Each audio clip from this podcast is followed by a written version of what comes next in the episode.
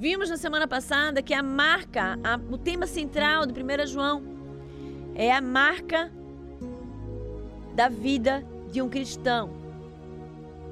É o chamado para viver de acordo como Cristo andou.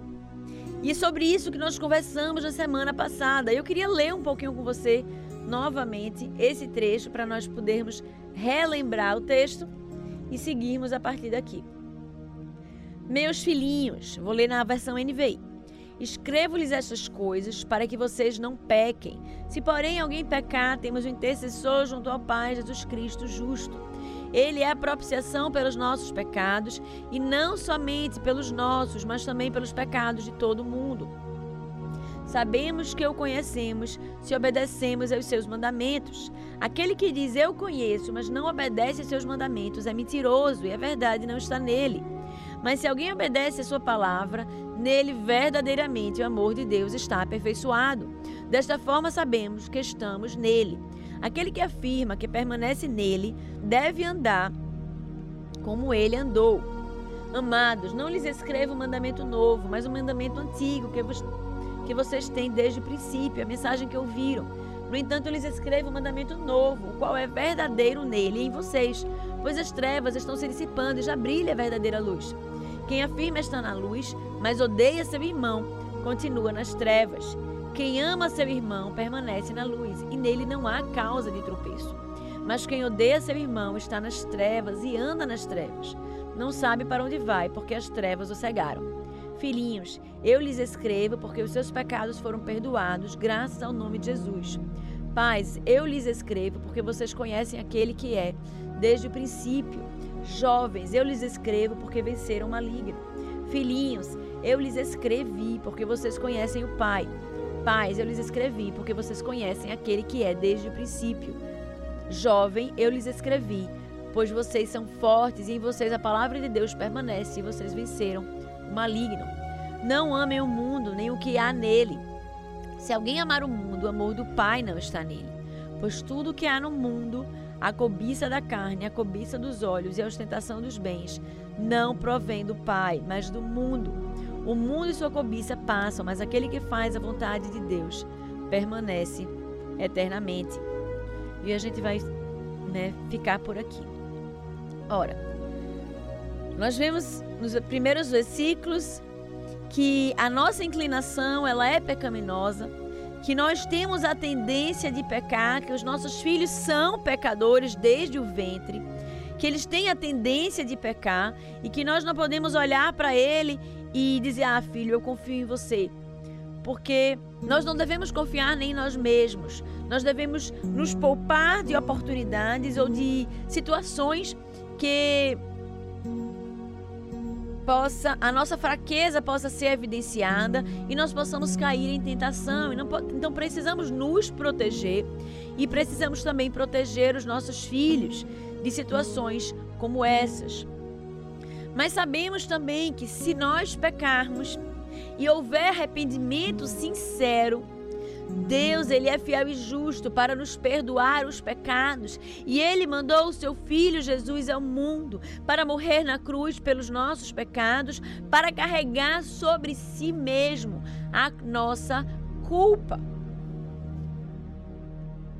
Então não precisamos andar em culpa, mas podemos descansar neste Deus que nos criou e que também nos salvou e nos garantiu em Cristo a propiciação pelos nossos pecados. Vimos o versículo 3 também que diz: Sabemos que o conhecemos e obedecemos os seus pecados, para que os nossos filhos venham a obedecer os mandamentos de Deus, para que eles vivam em obediência. Eles precisam primeiro conhecer, e falamos também sobre isso, sobre a importância de ministrar ao coração dos nossos filhos a palavra de Deus sobre a importância de evangelizarmos os nossos filhos para que eles conheçam e assim eles possam crer. Versículo 4: Aquele que diz eu conheço, mas não obedece os seus mandamentos é mentiroso, a verdade não está nele. Muitos têm se dito cristãos. 30% aproximadamente da nossa população brasileira se diz cristã, Mas nós olhamos a nossa cultura e parece uma cultura totalmente isenta de temor do Senhor, totalmente isenta dos valores que o nosso Deus nos deixou. Será que nós que nos dizemos cristãos, será que você que está me ouvindo se diz cristão, será que você consegue olhar para a sua vida e reconhecer a Cristo? Será que você consegue olhar para a sua vida e reconhecer que você anda como Cristo andou? Aqui no versículo 4 diz que aquele que diz eu conheço, eu conheço a Deus, mas não obedece os seus mandamentos é mentiroso e a verdade não está nele. Esse versículo ele me faz lembrar Tiago, que fala que que fala que até o diabo crê e treme. Às vezes as pessoas dizem assim: "Ah, mas eu conheço a Deus" né? E aí Tiago, naquele tempo as pessoas já falavam isso. E aí Tiago, sabendo disso, escreveu aqui, olha, não importa se você crer no Senhor. Até o diabo crê e treme. Se queremos, se de fato conhecemos a Deus, precisamos viver uma vida de serviço a Ele. Não importa se apenas você crê em Deus, isso não é suficiente para sua salvação. A Bíblia diz que aquele que me ama será amado de meu Pai, aquele que me ama obedece os meus mandamentos, vive de acordo com ele, anda como Cristo andou. No versículo 5 diz assim: Mas se alguém obedece a sua palavra, nele verdadeiramente o amor de Deus está aperfeiçoado. Dessa forma sabemos que estamos nele. Lá em Romanos 11, 22 diz assim: Considerai, pois, a bondade e a severidade de Deus para com os que caíram. Severidade, mas para contigo a bondade de Deus, se nela permaneceis. De outra sorte, também tu serás cortado. As pessoas estão acostumadas e estão reproduzindo essa mensagem de que ah, Deus é amor, ah, Deus te ama. Ah, Deus te aceita do jeito que você é. Não é isso que a palavra de Deus nos fala em sua completude. Essa é uma mensagem parcial do Evangelho. Deus ama, sim, Deus ama. Mas esse amor de Deus esse Deus ama, Deus te ama. Ele não é uma pregação suficiente para conversão, não é uma pregação suficiente para que pessoas se arrependam dos seus pecados e se convertam a Cristo. Sim, porque para o caminho do céu inicia com arrependimento sincero, com o coração humilde, reconhecendo seus pecados. Não adianta você dizer que crê em Deus e você vai para a igreja todo domingo e acha que isso é suficiente para sua salvação. Deus nos chama a vivermos uma vida radicalmente diferente. Ele nos chama a odiar o que ele odeia e amar o que ele ama. Ele nos chama a viver uma vida de acordo com a, a forma com que ele mesmo andou. Estamos só nos lembrando de que Deus é amor, como se Ele fosse aquele Deus que passasse a mão na nossa cabeça sempre que a gente fizesse algo errado, como se Ele fosse um Deus que tolera o pecado, como se Ele fosse um Deus que não tivesse sua própria lei, que não tivesse a sua justiça, como se Ele não fosse um Deus santo que abomina todo tipo de pecado. As pessoas estão vivendo uma vida promíscua, abominável diante do Senhor em seus diversos aspectos. E continuam dizendo que Deus é amor. Deus é amor. Mas Deus é justiça. Deus é um Deus santo que abomina o pecado. Deus, Pai, é aquele que o seu povo, quando estava em guerra, mandava matar a fio da espada todo ser vivente daquela nação. O Deus, nosso Deus, o Deus criador de todas as coisas, é aquele que é santo e não tolera o pecado. Olha Romanos 11, 22 novamente. Considerai, pois, a bondade e a severidade de Deus para que com os, para com os que caíram. Deus ele é severo, ele é justo. Olha lá para o Éden. Adão e Eva, Deus caminhava com eles no jardim todo o tempo. Ele estava ali todo dia, ele caminhava no jardim com o homem, instruía o homem. E ele deu uma ordem apenas: Adão, não coma desta árvore. De todas as árvores você pode comer, mas desta única árvore você não deve comer. E o homem foi lá. Eva permitiu que Eva comesse do jardim, do começo do fruto né? Provavelmente tudo indica que eles estavam juntos. Eva come do fruto, dá para Adão, Adão come também. Talvez para você, poxa, mas foi um pecado tão pequeno. Foi um pecado da desobediência. O que é que Deus fez? O Deus que é santo, que abomina o pecado. Expulsou Adão e Eva do jardim. Ele não passou a mão na cabeça, ele disse: Ó, oh, filho, vem cá, você pecou. Olha, vem cá, fica aqui. Vem aqui que eu vou te ensinar. Não. Ele expulsou Adão e Eva do jardim. Ele expulsou Adão e Eva do jardim.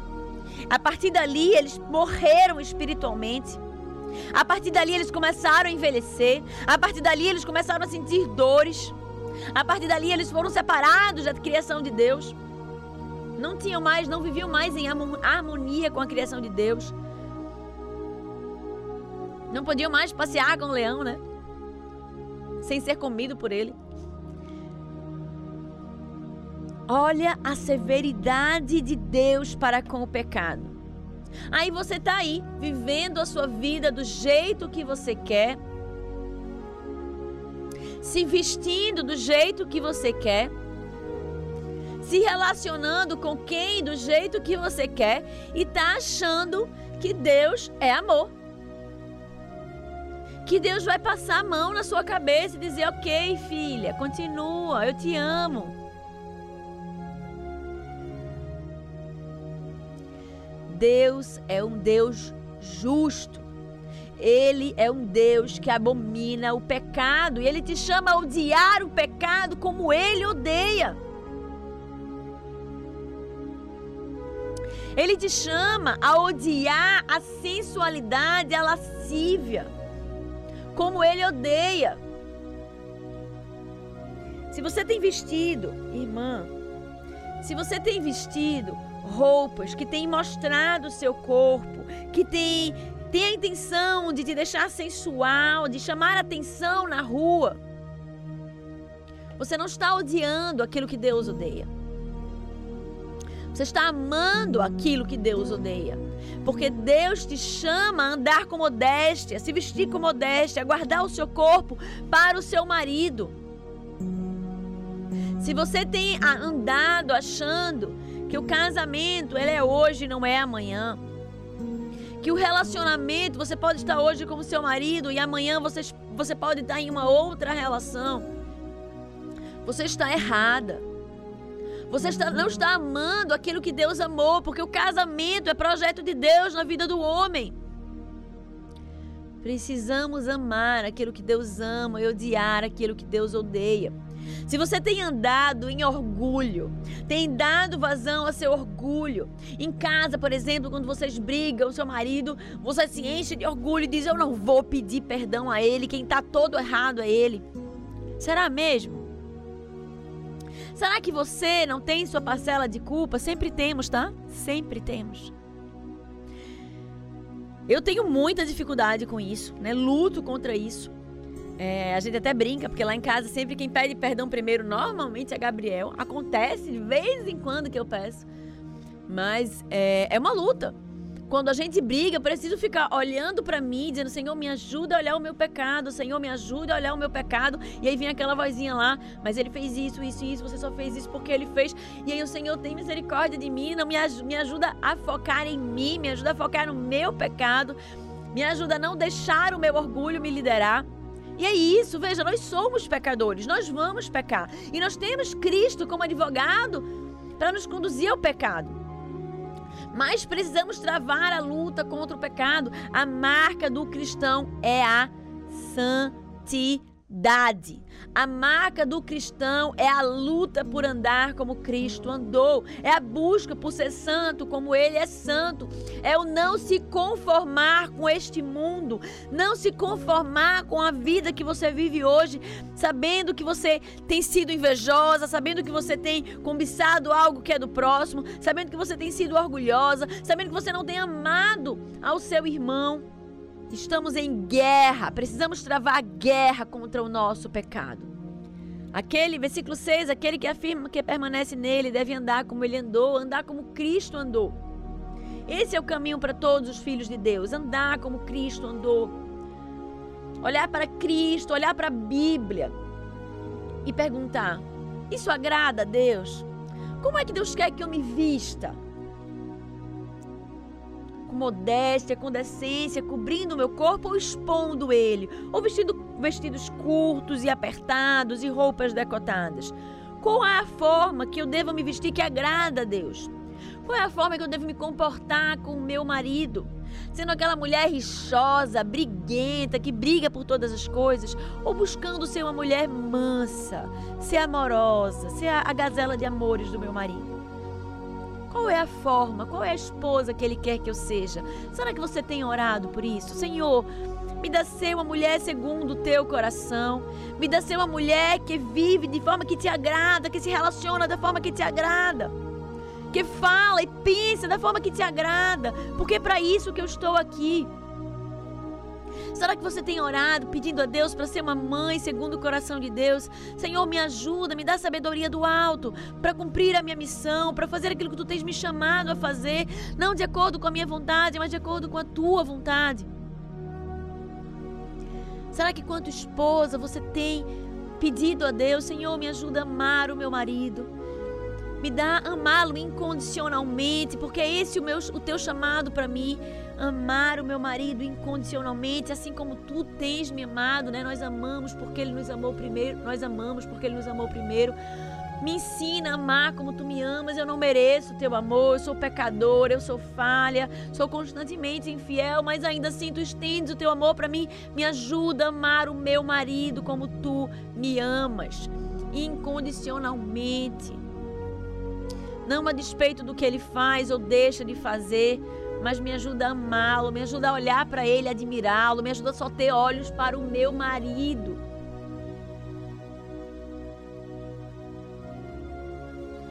Me ajuda a ser a esposa que tu queres que eu seja para ele.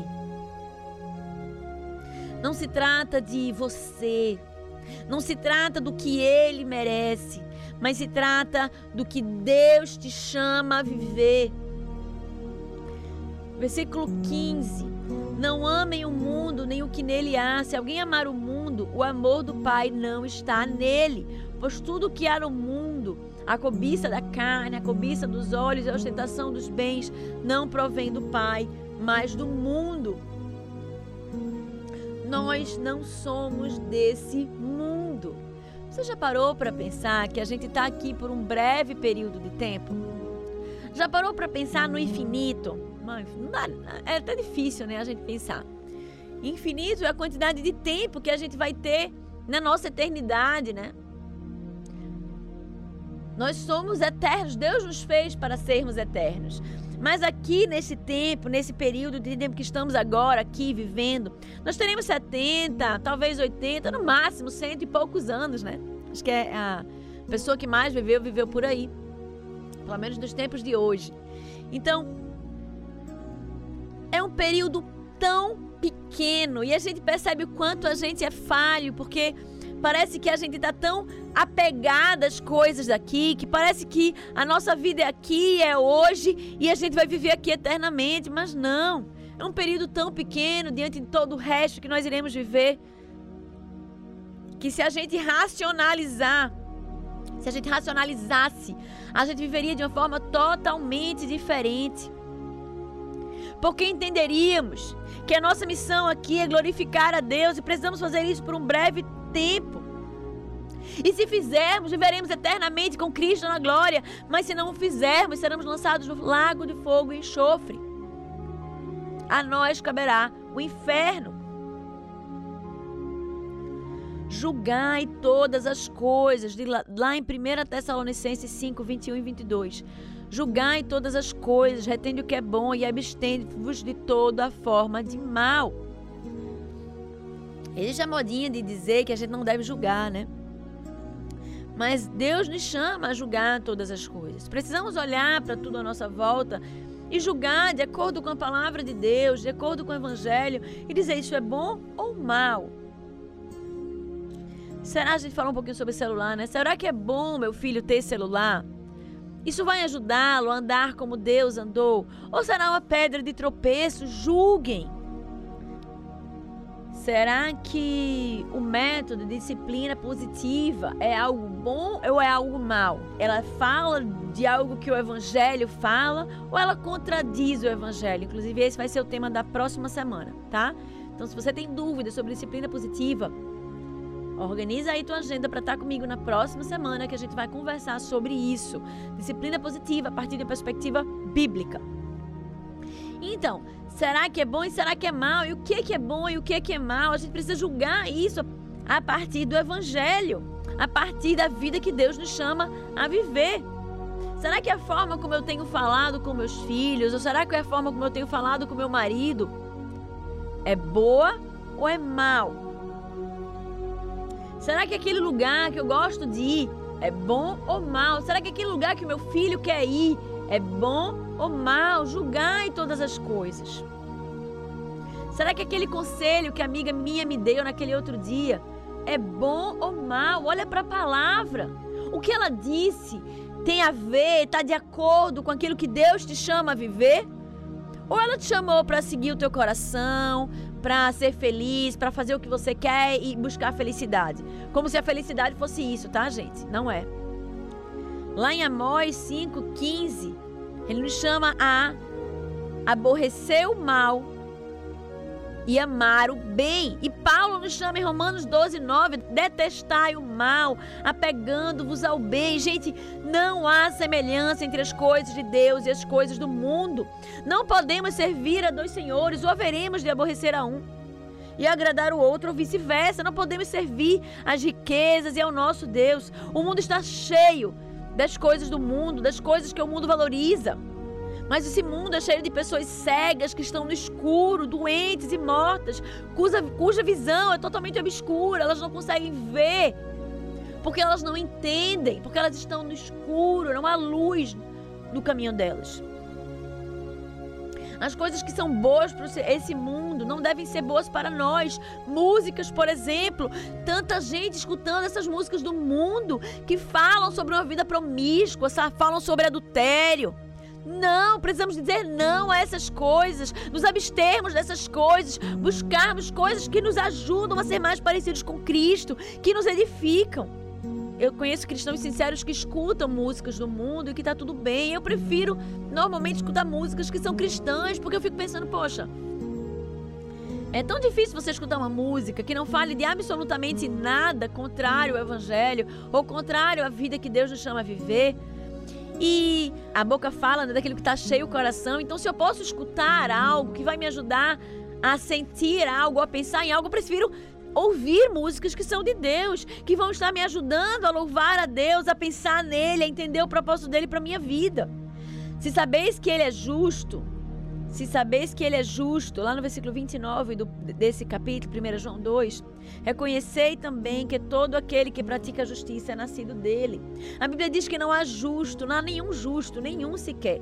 Todos se extraviaram mas depois do sacrifício da cruz, nós fomos feitos justos por Ele, que foi o único justo nessa terra, que apesar de inocente, carregou todo o fardo de nosso pecado e injustiça, para que fôssemos agora salvos e agora feitos justos diante do Pai, para que assim, como seus filhos, nós possamos agora herdar a vida eterna. Não somos chamados a viver como esse mundo andou, somos chamados a viver em guerra contra esse mundo. Somos chamados a viver em guerra contra o nosso pecado. A santidade, isso é uma frase de Richard Baxter, tá? A santidade significa viver para Deus e o pecado significa viver para si mesmo. Que nós possamos Viver para Deus, buscando a santidade e não viver para nós mesmos, porque assim estaremos pecando diante de nosso Deus. E que essas palavras nós possamos aplicar em nosso coração e possamos também ensinar aos nossos filhos, ensiná-los a odiar o pecado e amar a Deus e as suas coisas e o seu mandamento e a sua lei.